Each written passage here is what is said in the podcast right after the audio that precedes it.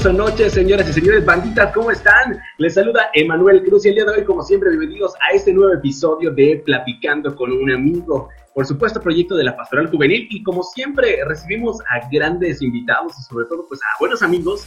Y el día de hoy no va a ser la excepción, porque déjeme decirle que, pues, en esta ocasión, el personaje misterioso, pues también es uno de mis amigos. Van a decir, oye, Manuel, neta, que solo con tus amigos te estás No, simplemente que, pues, nosotros estamos buscando que ustedes conozcan la parte el detrás de, ahora sí que la historia detrás del el hábito, la historia, la historia detrás de, de cada una de las personas o personajes que vamos a tener.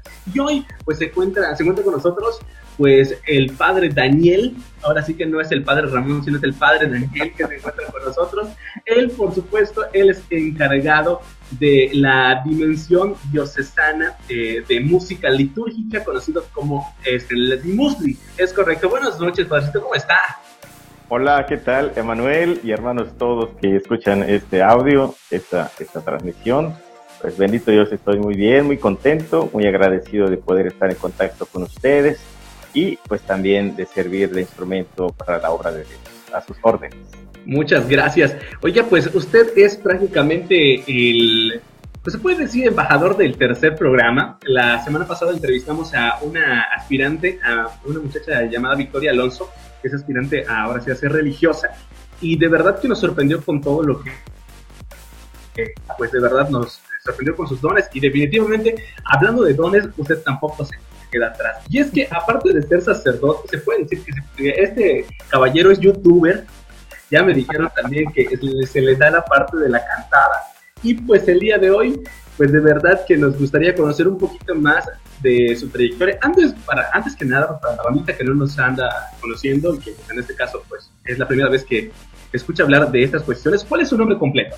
Muy bien, mi nombre es Daniel Osvaldo Ortiz Torres. Ok. Soy sacerdote de aquí de la Arquidiócesis de Yucatán.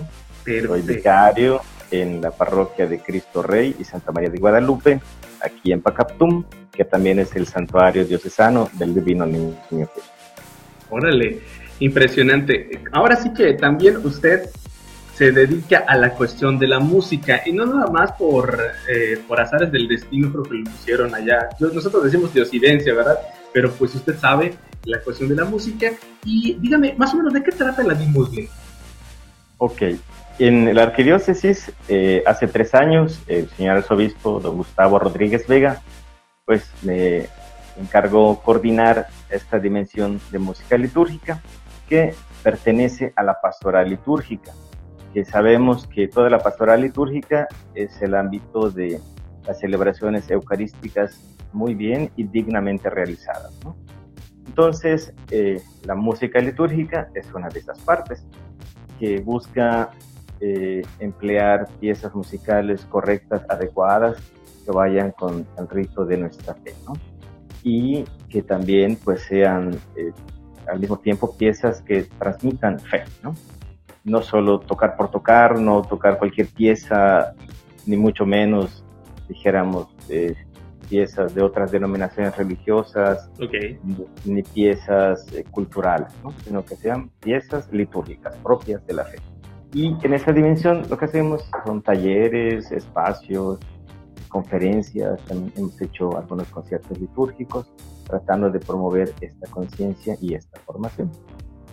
Qué impresionante, definitivo, porque a veces nosotros no, no, nos damos cuenta y decimos, ah, pues yo, yo sé cantar o me gusta tocar un instrumento y ala, me voy a tocar en la iglesia con el coro y ahí me, le toco don Pepe o le raspa ya a la guitarra y pues lo que salga y pues no, si hay una, una este, dirección y pues obviamente en este caso la diócesis tiene a través de la dimensión de música litúrgica. Es correcto, ¿no? Sí, así es. Y en esta dimensión abrazamos tanto a los músicos eh, católicos, que son parte, dijéramos, de los coros parroquiales, como aquellos hermanos músicos de profesión, que muchas veces pues eh, tocan en las cameratas, en las orquestas, en las sinfónicas, y que son músicos de excelencia, pero les falta la, formación litúrgica, ¿no?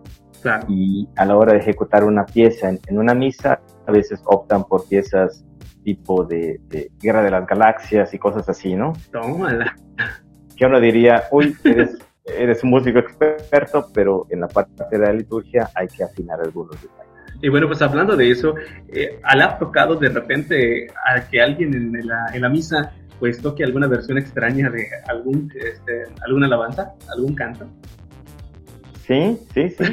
A ver, que lo queme, que lo queme, que lo diga. No, no, no. No, no, no. Pero sí, sí me ha tocado ver, pues, algunos músicos que ejecutan piezas no correctas, ¿no? Claro que para esto también, desde la dimensión de música litúrgica, pues hay un tratamiento. Eh, cuando una persona pide una, una boda o unos 15 años, por ejemplo, pues desde dos meses antes se les pide que nos digan quién es el coro que va a tocar, si tiene su aprobación ante la diócesis y que nos presente el esquema de cantos litúrgicos a emplear, tratando de monitorear y corregir previamente pues los posibles errores. Pero pues a última hora a veces siempre se escapa alguna cosa de parte de los músicos y con, y con caridad y paciencia pues bueno, se acerca uno y les dice, ¿no? o lo regañan. Ah, no es cierto. bueno, yo no. usted, yo sé que no, la verdad, porque lo conozco, porque de plano no, no vayan a creerlo. Yo conozco, tengo la enorme bendición de poder conocer al padre Daniel. Pues mucha gente lo conoce como el padre Todd Vera por sus iniciales. Ah, ya, ahora sí que lo pueden seguir en sus redes sociales. Bueno, ahorita en un momento más vamos a decir eso. Y bueno, pues hablando de esas cuestiones, la verdad es que yo, como la había dicho al principio, estas pláticas con un amigo, ya que conocimos la parte formal de lo que usted se dedica dentro de la arquidiócesis, sí quisiera conocer un poquito más qué hay detrás de, detrás de el padre Daniel, porque antes de ser presbítero, antes de aumentarle este, esas letritas, ¿verdad? Que de plano eh, se vuelve un cambio por completo en la vida de, de una persona, pues usted era simplemente Daniel Osvaldo. ¿Y Daniel Osvaldo dónde creció? ¿Dónde nació? ¿De dónde es? Daniel Osvaldo es originario de Mérida, de la colonia Pedregales de Tanlún, que está pegadito a Chuburna y pues eclesialmente, pues bueno, pues dijéramos que de Chuburna, pero legalmente soy de Pedregales de Tanlún. Ahí, eh, ahí crecí, eh, ahí, ahí cerquita fue mi formación civil, como todos nosotros, todos los jóvenes, el kinder, la primaria, la secundaria, la prepa, la carrera, todo fue ahí en este ámbito de la zona de Vergara Este es Daniel. ¿Y tiene alguna profesión o algo a lo que se dedique? Eh, pues antes de entrar al seminario, tuve la gracia de estudiar la licenciatura en Administración de Empresas y pues por ahí hice algunos trabajitos, ¿no? Eh, pero pues obviamente escuchando el llamado de Jesús, pues uno pues pone en la balanza también, ¿no? Que pues uno tiene deseos humanos de pues abrirse camino, conseguir algunas cositas, proyectos de familia, etcétera. Pero pues escuchando el llamado de Jesús, pues fui descubriendo que el llamado era hacia el sacerdote, ¿no? Que no fue fácil, pero con la ayuda de los formadores, con la oración, etcétera, pues poquito a poquito fui avanzando en, esto, ¿no? Y... La verdad es que eso es importante, ¿no? ¿Y, qué pasó? ¿Y qué? Cuénteme, porque ahí le interrumpí. No, pues esto, entonces, eh, aquello otro que es bueno, que es valiosísimo, la profesión, el trabajo y todo, frente al llamado de Jesús, en mi persona, pues yo dije, el proyecto cambiamos de proyecto, ¿no? Bueno, no cambiamos de proyecto, o sea, decidimos un proyecto porque todavía no había decisión, ¿no? Estaba uno como que tratando de elegir entre melón o sandía, ¿no? Pero, pues, eh, el llamado del sacerdocio, pues, eh, fue mi decisión final y ya, pues, dejamos esa otra parte de la profesión y de los oficio. Ok, hace unos días atrás eh, vivimos en la cuestión del Día del Niño y pues como todos conocemos, pues todos hemos pasado por esa etapa maravillosa de la niñez, de la infancia. Cuando usted era pequeño, ¿en algún momento se le cruzó por su cabeza ser sacerdote? Pero para nada. ¿Qué quería hacer? ¿Qué quería hacer usted? Cuando era yo pequeño, me gustaba mucho cantar. Y yo decía, pues bueno, el día de mañana que yo sea un adulto, me gustaría dedicarme a cantar, ¿no? Y también yo pensaba algo, ¿no? Yo decía, eh, obviamente, pues me gustaría cantar cosas nuevas. Porque, porque si canto algo que alguien ya cantó, pues va a haber una comparación y siempre voy a salir perdiendo porque aquel primero que lo cantó, pues es el, chévere, ¿no? Entonces yo decía esto, ¿no? Pues bueno, pues si quiero hacer esto, pues tengo que escribir mis canciones. y recuerdo con mucho gozo, con mucha felicidad que a los 12 años escribí mi primera canción. Órale. Y de ahí, pues, bueno, pero ya sabes, ¿no? Uno cuenta anécdotas y aventuras de adolescente, ¿no?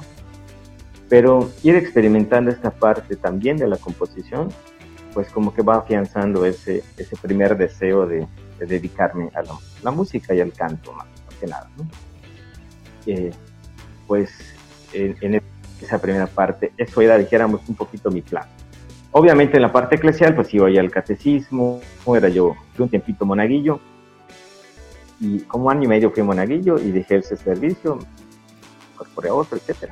Pero este deseo de ser sacerdote no estuvo en mi infancia, honestamente que Tenía yo 17 años cuando, cerca de la casa de mis papás, ahí en Nuestra Señora de la Paz, en Sobrano Hidalgo, eh, pues un sacerdote con su testimonio, con su entrega y todo, pues me fue despertando como que la inquietud de decir, oye, mira, este hombre es feliz, este hombre tiene algo que, lo hace estar contento todo el tiempo, ¿no? ¿Qué será? Y de ahí un poquito en el diálogo con él es como descubro que Dios me hace la propuesta del sacerdote. Pero tenía yo 17, 18 años. Pero no es que me haya yo decidido de una vez a ser sacerdote. ¿no? Pasó el tiempo y pues ya a los 23 años, cuando ya estaba estudiando la carrera, estaba ya a la mitad de la carrera en el Tecnológico de Mérida, cuando ya sí, como que ya sentí con mucha más necesidad, pues eh, el deseo de, esclarecer esto, ¿no? O sea, si me dedico a la música, si me dedico a la profesión, que era administración de empresas, figúrate también dos cosas un poco diferentes, y, y esta inquietud del sacerdocio, ¿no? que nace también contemplando pues la realidad que nos circunda, la realidad de nuestro mundo, ¿no? De chavos necesitados de, una felicidad plena, de, proyectos sanos, de proyectos santos, ¿no? Y entonces uno dice, pues, pues yo puedo ser ese puente para que muchos jóvenes también tengan una juventud sana, ¿no? Etcétera. Y así empezó este proyecto, que es un proyecto larguísimo, entras al seminario, son un montón de años, etcétera, ¿no? Correcto. Oiga, y pues mencionó algo muy importante. En este caso, yo quiero abordar dos puntos. Pues obviamente en el trayecto que usted va creciendo, va formando amistades. Y también crece, pues uno con una familia. Primero que nada, ¿cuál fue la reacción de sus papás al enterarse de decir, ¿sabes qué? Pues ya entré al tecnológico y ¿sabes qué? Que siempre no, que mejor me voy por otro lado. ¿Cuál fue la reacción? ¿Sí lo aceptaron de buenas a primeras o no? Pues es que ahí hay una historia detrás, ¿no? De que yo cuando terminé la prepa, yo quería estudiar ciencias de la comunicación y ahora oh. entenderás muchas cosas. ¿no? Claro. yo quería estudiar ciencias de la comunicación, hablé con mis papás y me dijeron ellos, sí, con mucho gusto te apoyamos, pero eh, ese, ese mismo año, 1998, uno de mis hermanos estaba terminando la carrera y estaban en ese empuje, para, ya sabes, ¿no? Para la tesis y, los pagos y tanta cosa, ¿no? Entonces me decía a mis papás, bueno, pues quieres, eh, este año y el siguiente año pues ya empiezas tú con, con, ciencias de la comunicación. Entonces dije, bueno, pues para no perder el tiempo voy a entrar al tecnológico un año para que yo no me enfríe, ¿no? Y es así que, bueno, pero presenté legalmente, gracias a Dios, entré directo al TEC, una cosa padrísima. Inteligente entonces usted. Y bendecido. y bendecido. Y entonces, pues ese año con ese plan iba, ¿no? Así como que mientras de... Pero pues ya en el caminito, pues ya mis papás ya saben, ¿no? Los papás que son sabios me decían, hijo, pues si ya estás allá, si abriste camino, termina eso y después estudias la otra cosa. Ok. Pues bueno pues dale, le hacemos. Y fue entonces que seguí con, con la carrera de administración de empresas. Eh, que estuvo padrísima, la disfruté muchísimo. Tiene, estudié el tinte de mercadotecnia, que también entenderás muchas cosas. entonces, eh, pues, pues me gustó mucho, me gustó, la verdad me gustó, estuvo padre, ¿no? No me arrepentí, dije, pues Dios sabe por dónde va dirigiendo pues, padre, ¿no? Pero pues sí, ya un poquito de la mitad para el final es que vino la propuesta del seminario, me inquietó bastante. Pues dije, cierro bien la carrera y pruebo en el seminario. Pues ahí estamos. Pero la reacción de mis papás no fue tan gustosa, no fue tan satisfactoria decir, oye, pues ya invertiste tanto tiempo en una cosa, ya te costó trabajo decidirte y ahora vas a dejar todo eso por abrir otro proyecto, oye, eh, pues como que no les, no les pareció mucho. Mi mamá es una mujer de fe que me decía, hijo, pues en nombre de Dios.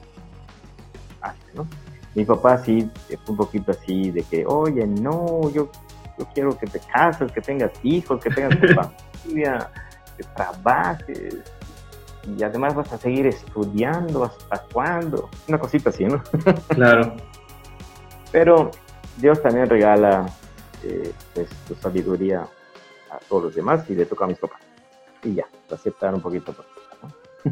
Y así fue la historia y el caminar. Ahora, en el caso de los amigos, o sea, siempre la habían visto como una persona reservada, tranquila, o pues también había esa parte de, pues no se lo esperaban tampoco.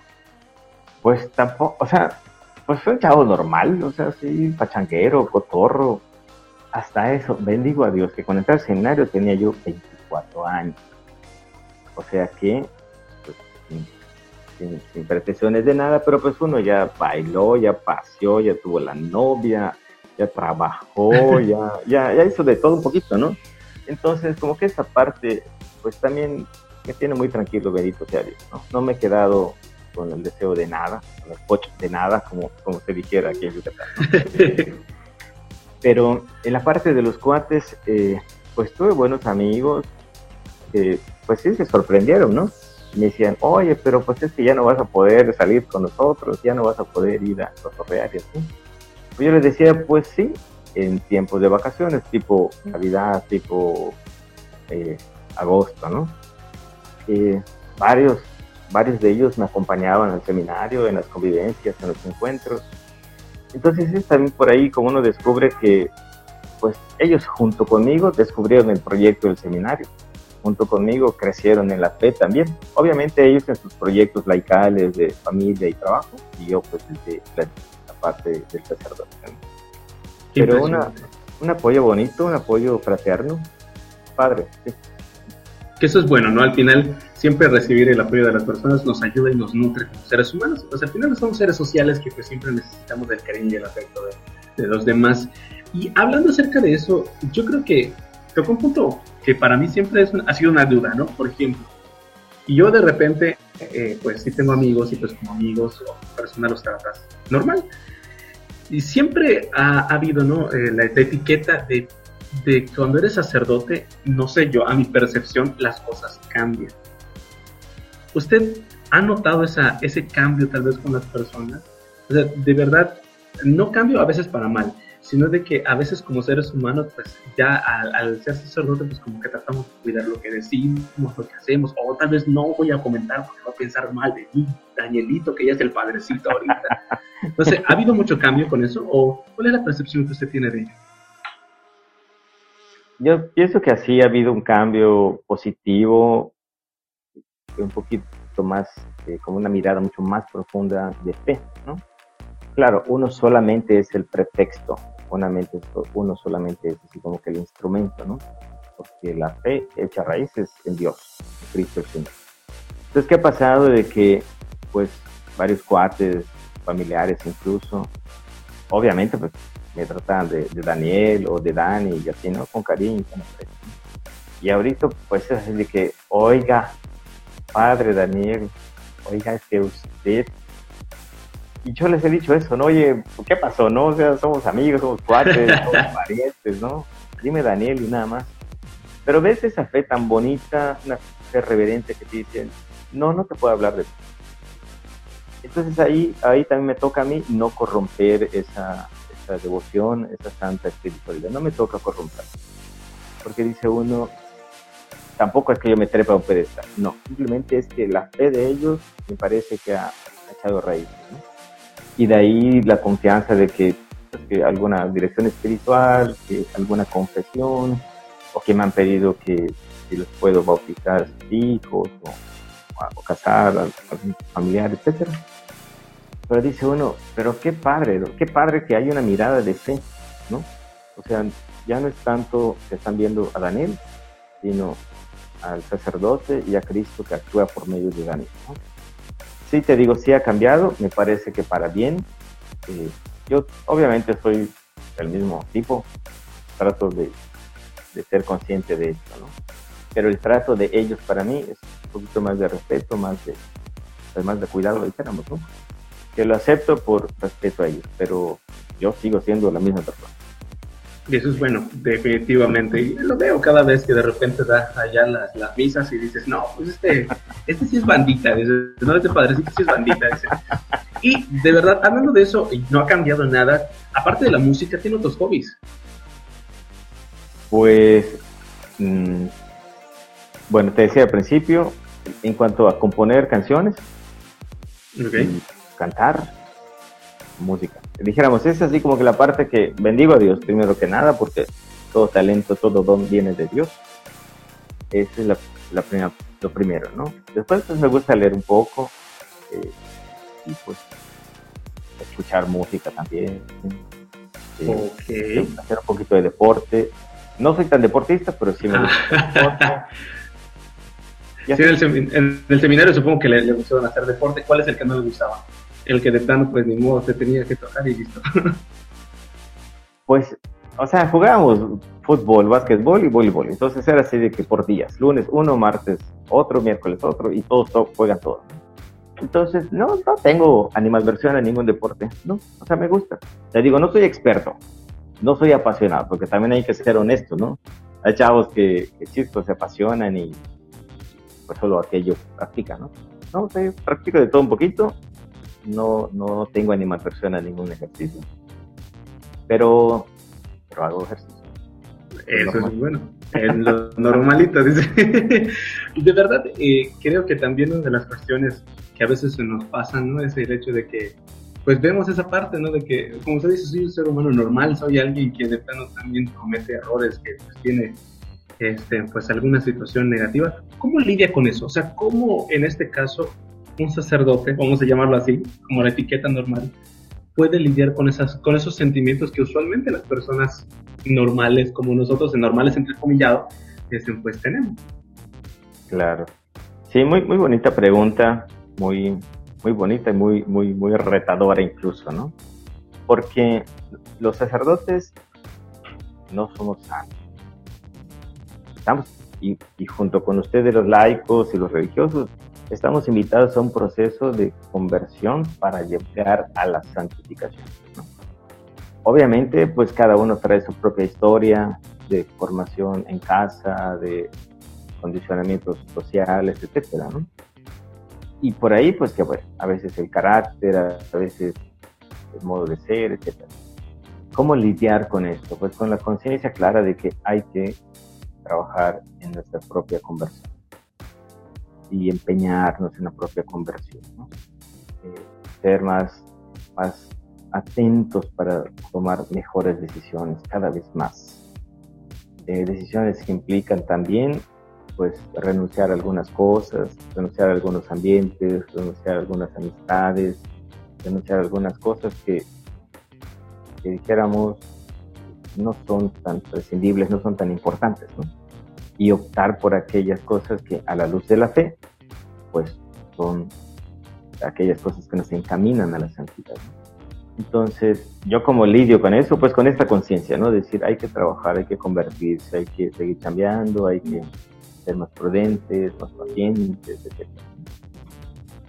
Por ahí pienso, ¿no? Empezando con las virtudes humanas para pasar luego a las virtudes ya espirituales.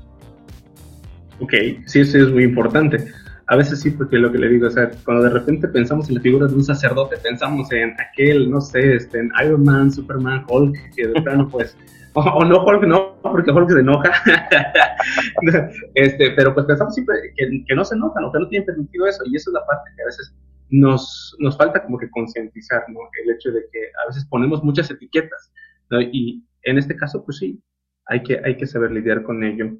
Eh, aparte de todo eso, yo quisiera saber, ¿el padre Daniel le gusta ver algún tipo de películas? Hablando ya de series. Pues mira, hasta eso, ahí, ahí creo que ahí sí te voy a dejar un poquito mal, porque por, por cosa mía, no soy de invertir tanto tiempo en la televisión. Correcto. O sea, date cuenta, ¿no? Cuando estaba yo en casa de mis papás, que era yo un joven, eh, me ocupaba yo muchas cosas físicamente. Estaba en un grupo apostólico, estaba en un grupo musical, salía yo a hacer ejercicio, iba a ver a la novia, a la universidad, iba a trabajar, estaba yo ocupado. Y sentar a ver la televisión para mí, por ejemplo, era, no sé, agarrar el control, juguetearla 10 minutos, así ver todo, uno y otro, y otro, y otro, otro, noticieros, anuncios, caricaturas y así. Y después de 10 minutos ya la apagamos. ¿Qué vi? Nada. o sea, no, soy muy dado a, a, fijarme alguna cosa, ¿no? Pero lo que sí es un poquito mi estilo es que si alguien me recomienda algo, entonces ahora sí voy, voy a verlo, ¿no? Yo yo comulgo con los spoilers. A mí cuéntame algo, convénceme algo para que lo vea. Ay, que spoilearle, no, no, no, eso no se vale. Pero pues bueno, eso, depende también de, las personas, ¿no? Y, qué bueno que usted lo dice, así que cuando salga una película se la spoilean para así. Así, que ya sabes, pásame tus recomendaciones. sí, y hablando de, de todas esas recomendaciones, creo que toca un tema muy importante porque si yo, por ejemplo, como, como ser humano, no, no me gusta en este caso tal vez porque no le encuentro tal vez entretenido, porque para mí, vamos a denominarlo de alguna manera, es como que una pérdida de tiempo estar eh, pues enfocado en redes sociales o en este caso en televisión. Usted en la plataforma que, que realiza, porque yo sé que es youtuber, porque usted canta, ¿qué es lo que ha hecho diferente para que los chavos, o en este caso para que la gente conozca un poco más del proyecto de lo que usted hace? ¿Hace cuánto tiempo comenzó? Ok. Bueno, antes que te responda esto, yo sí quiero decirte que no veo televisión, pero sí escucho mucha radio. Ok. y eso de siempre. Entonces, esto de los medios de comunicación, siento que me simpatizo con ello, me gusta, ¿no? Te digo, igual en un primer intento de elegir una profesión, quería estudiar ciencias de la comunicación. Y que ahorita, pues, gracias a Dios, pues uno también es comunicador, pero de la palabra de Dios, ¿no? De, todos los aspectos de nuestra fe. Y el canal este, eh, en YouTube, que se llama Daniel Ortiz Dot, pues surgió primeramente con la inquietud de compartir algunas piezas musicales nuevas, inéditas, originales, que pues, un servidor ha realizado. Y de verdad te digo, con toda la fe del mundo, yo decía, si Dios me regala este don para crear música, yo quiero compartir esta música, ¿no? Y, de un modo así, gratuito, abierto, tratando de que hayan muchos más eh, elementos para fortalecer la evangelización. Entonces, así surgió ese canal, para compartir, eh, pues, música. Eh, si quieren entrar, pues ahí escuchen las que les parece, descarguenlas, úsenlas en sus respiros, en sus encuentros. El comercial. Pero te, digo, o sea, legalmente este es el espíritu del canal. Este es el espíritu del canal.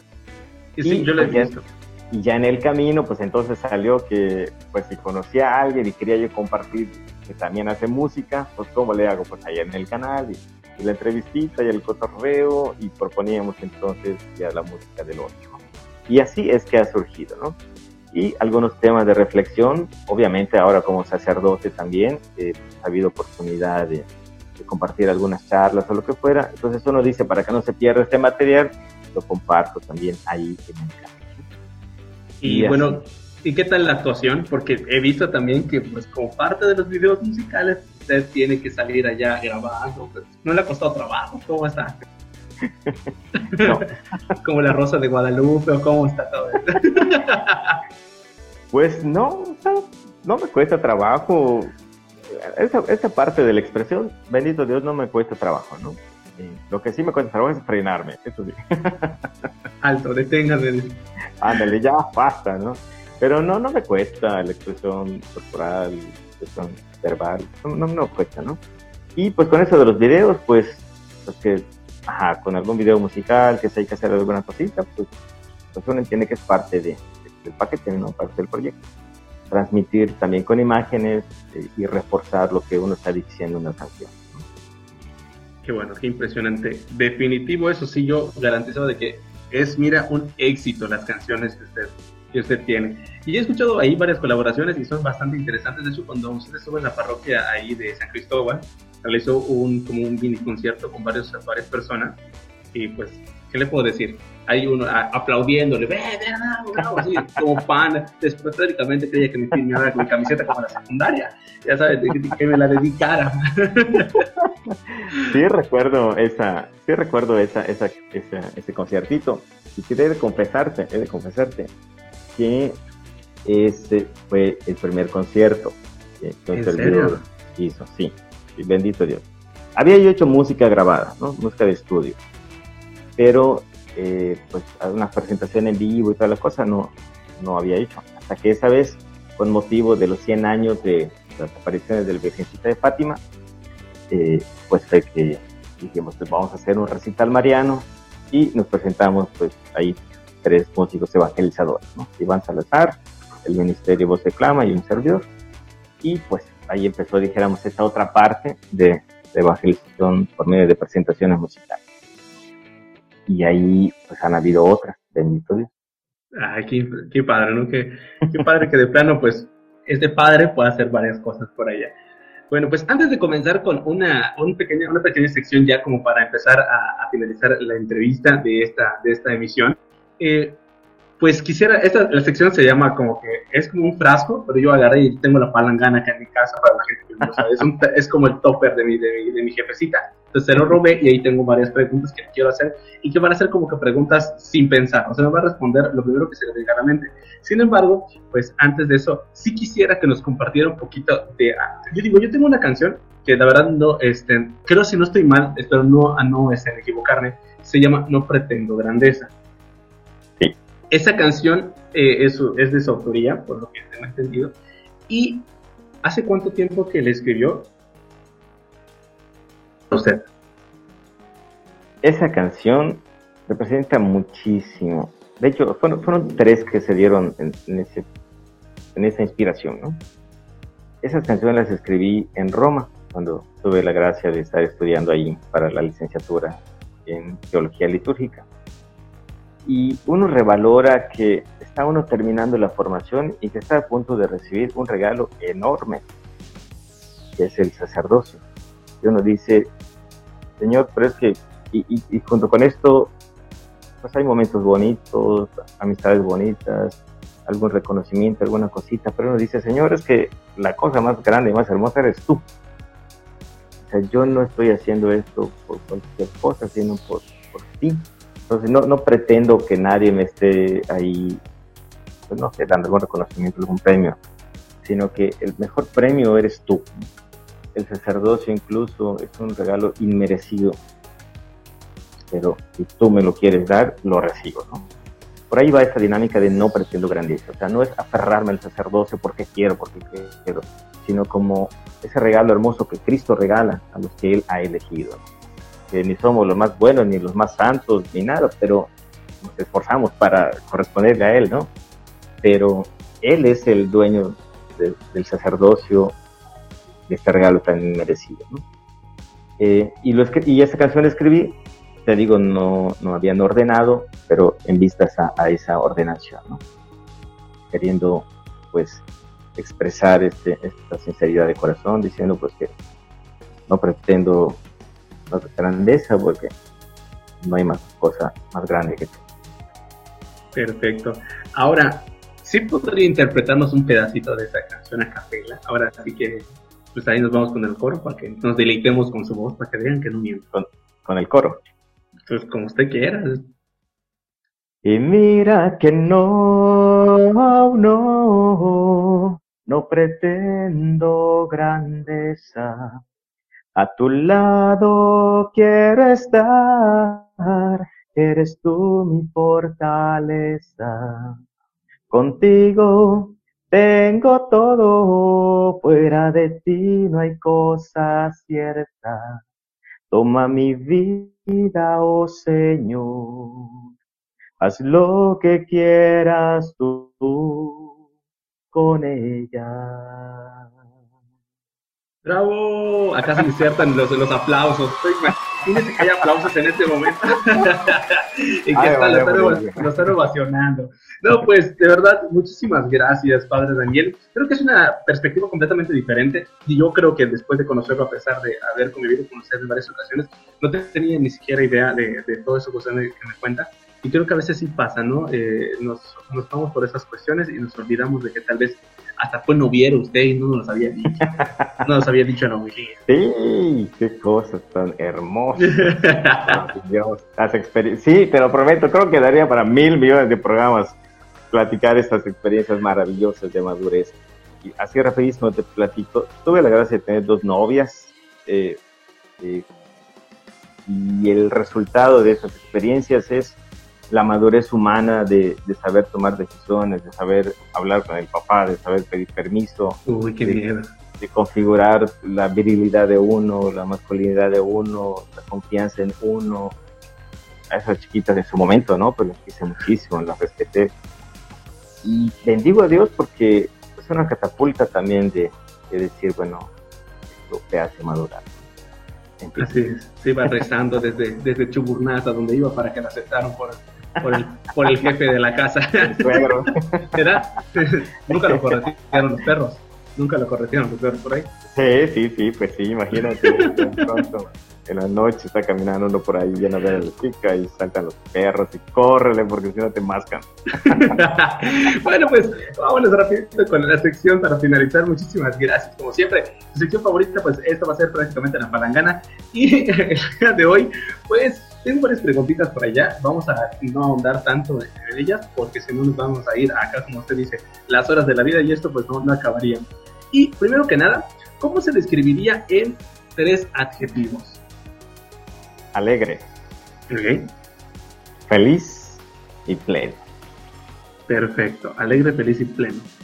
Si pudiera cenar con algún personaje histórico durante una hora, ¿quién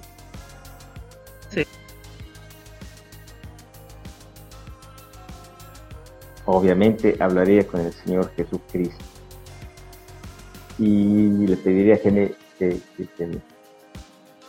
me, contara algunos secretos de su corazón, de su relación con Dios Padre, de su relación con su preciosa Madre María Santísima y pues pedir algunos consejos, no sé, por ahí pienso, ¿no? Con él. Sí, imagínense, ese debe ser algo muy, muy importante. ¿Una hora le bastaría? Uy, no, yo creo que como muchas horas. Perfecto. Ahora, ¿usted preferiría viajar al futuro o al pasado y por qué? No había, nunca había pensado eso.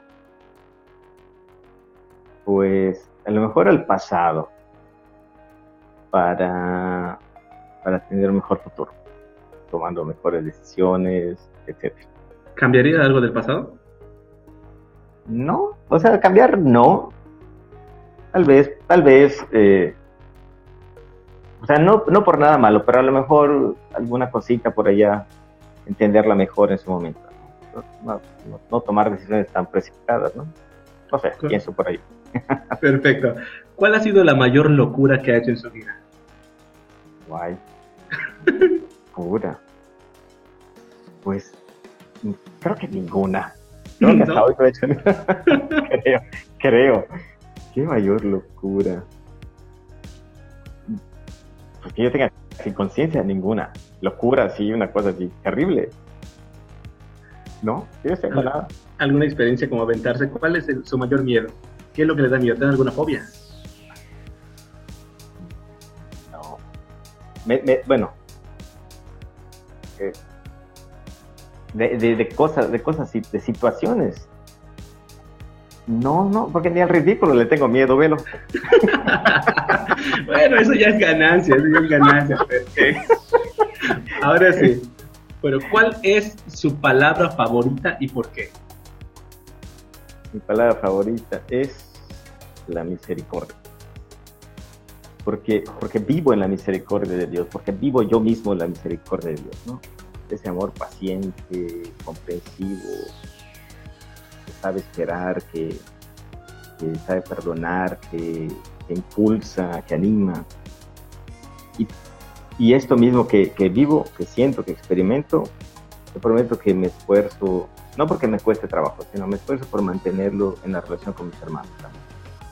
Con, con todos ustedes, con cada uno de ustedes que son mis hermanos. Eh, infundiendo también este ánimo de, de, vivir con alegría, con entusiasmo y con una fe profunda. La misericordia. Ah, buena palabra. Excelente, diría yo.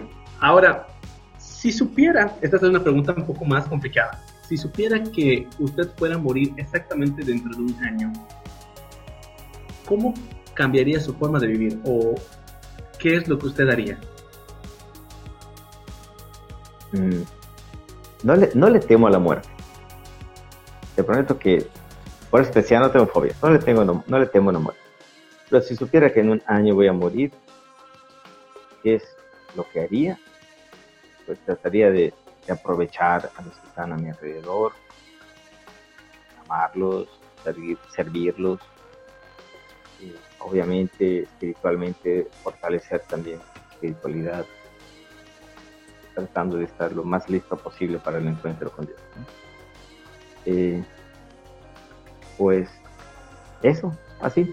Tal vez, tal, vez sintéticamente, tal vez poner un poquito de, de orden en algunas cosas que yo considero que todavía no se han terminado de ordenar. ¿no? Y por ahí va, dice.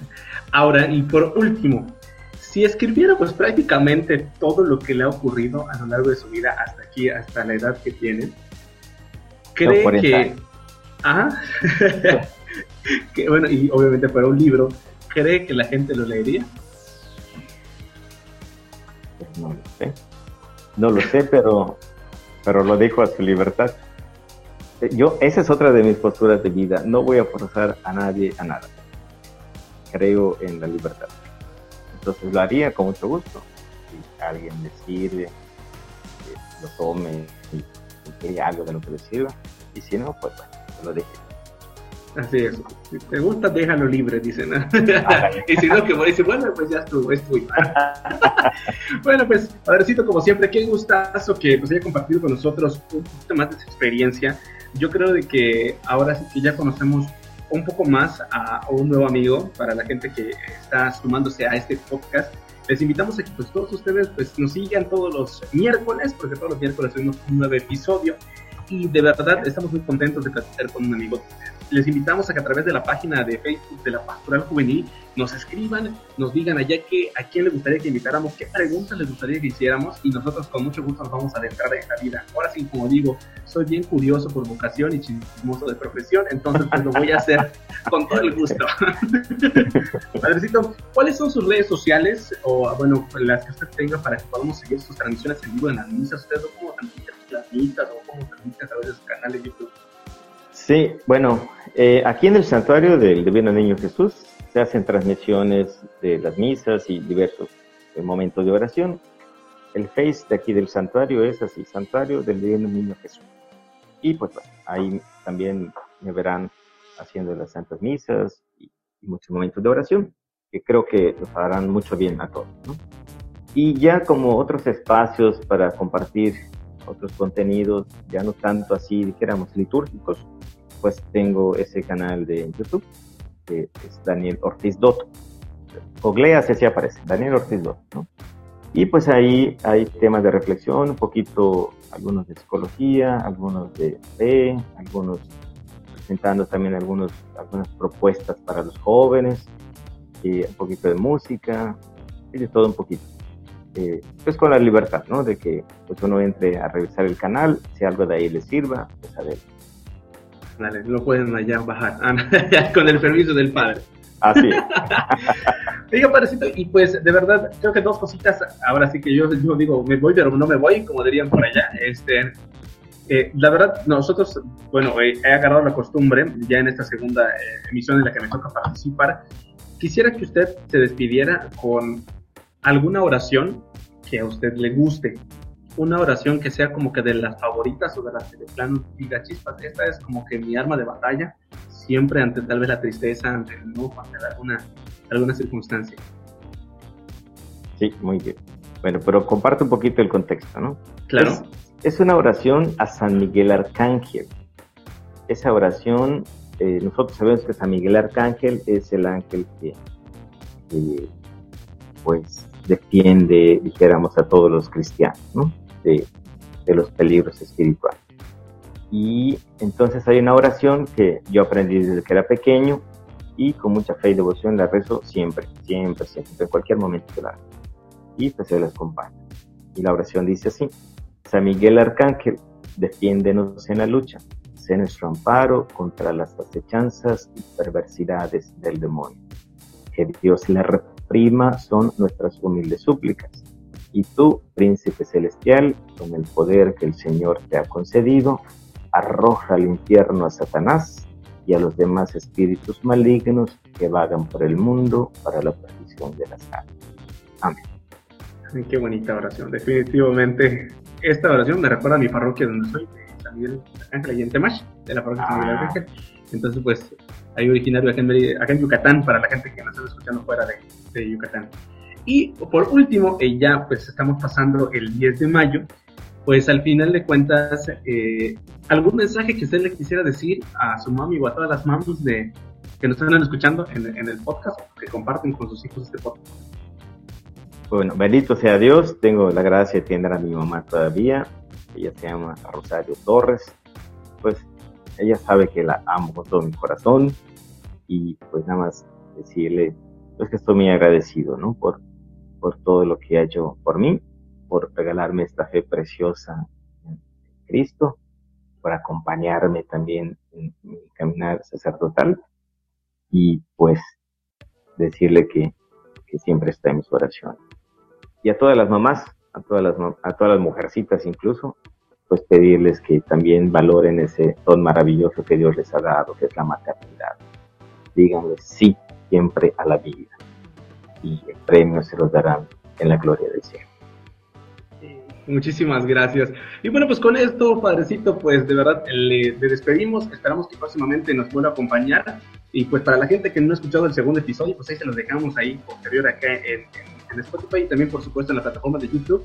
Ahí nos pueden encontrar. Y por supuesto, como siempre, se despide su amigo, su servidor, Emanuel Cruz. Ahí estamos todos hay pendientes cada miércoles. Mientras ustedes me sigan soportando, con mucho gusto vamos a estar por acá. y por supuesto, nosotros nos despedimos esperando que la pasen muy bien y ya lo saben. Si tienen tele, ahí se ven, y si no tienen tele, pues hay que nos busquen en plataforma ahí para, para la gente. Saludos, bandita, y como siempre, pues que Dios los bendiga. Nos escuchamos en la siguiente emisión. Esto es Platicando con un amigo de la Pastoral Juvenil. Vaya bien.